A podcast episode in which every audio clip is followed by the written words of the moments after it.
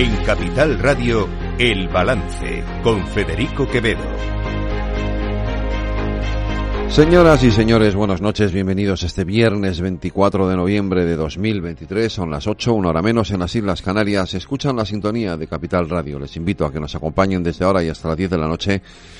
Aquí en el balance les vamos a contar toda la actualidad de esta jornada y además, como todos los viernes, saben, tenemos un programa muy completo con entrevistas en, nuestro cajón de desastre con Selena Bala, en nuestro balance de la economía con Aida Esquire y Lorena Ruiz y en nuestra tertulia a partir de las nueve, donde vamos a analizar también toda la actualidad eh, de no solo de hoy, sino de toda esta semana. Porque eh, realmente llevamos eh, viviendo unos días muy intensos, unas semanas muy intensas en todo lo que se refiere a la actualidad política, con la formación del nuevo gobierno, con los pactos que han permitido ese gobierno de coalición de Pedro Sánchez consumar. Pero ahora toca también el turno, le toca el turno a la oposición, que también tiene que hacer sus deberes y tiene que poner en marcha una estrategia, un modelo eh, distinto a lo que había venido siendo hasta ahora. ¿Por qué? Pues porque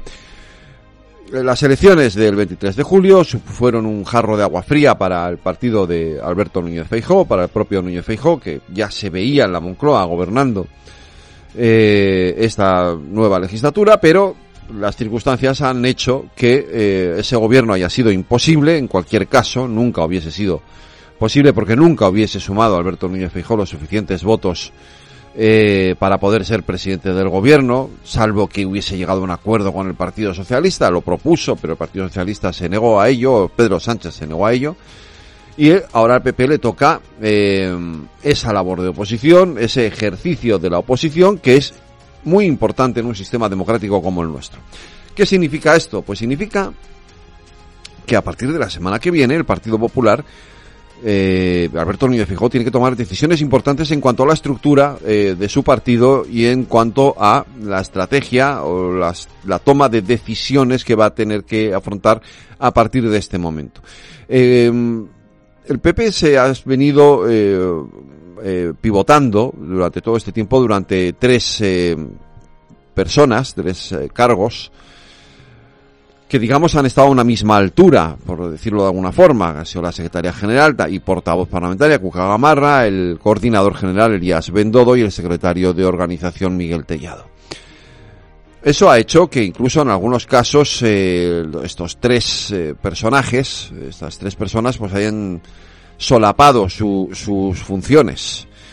El propio Elías Bendodo, lo habrán leído ustedes hoy en algún periódico, eh, pues ha pedido, le ha pedido a su amigo Juanma Moreno que le rescate de nuevo para la Junta de Andalucía porque no se siente ya cómodo en sus funciones en la dirección del Partido Popular.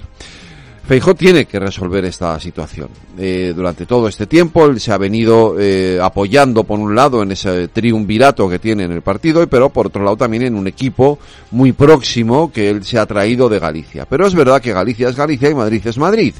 Y al final, Alberto Núñez Fijó, si quiere seguir haciendo política aquí, y quiere, y yo me consta que quiere seguir haciendo política aquí, porque piensa que todavía puede llegar la circunstancia en la que él sea presidente del gobierno,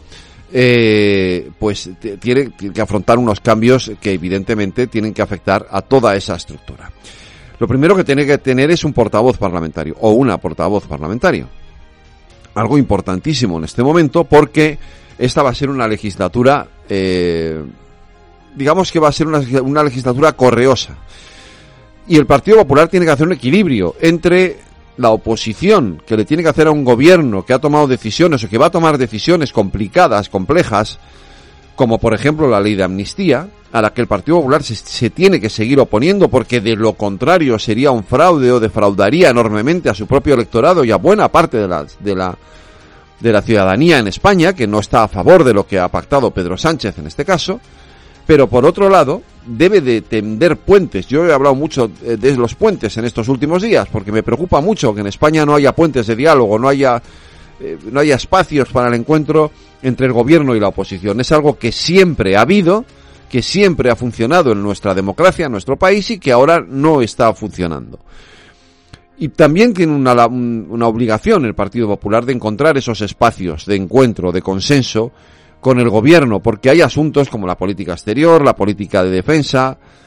si me apuran eh, los retos que tiene España para el futuro, como el cambio climático, todo eso y muchas cosas más requieren, insisto, espacios de diálogo entre el gobierno y la oposición. Ese es el reto que tiene ahora Alberto Núñez Fijo, hacer oposición y al mismo tiempo ser capaz de tender la mano, de tender puentes con el gobierno de España.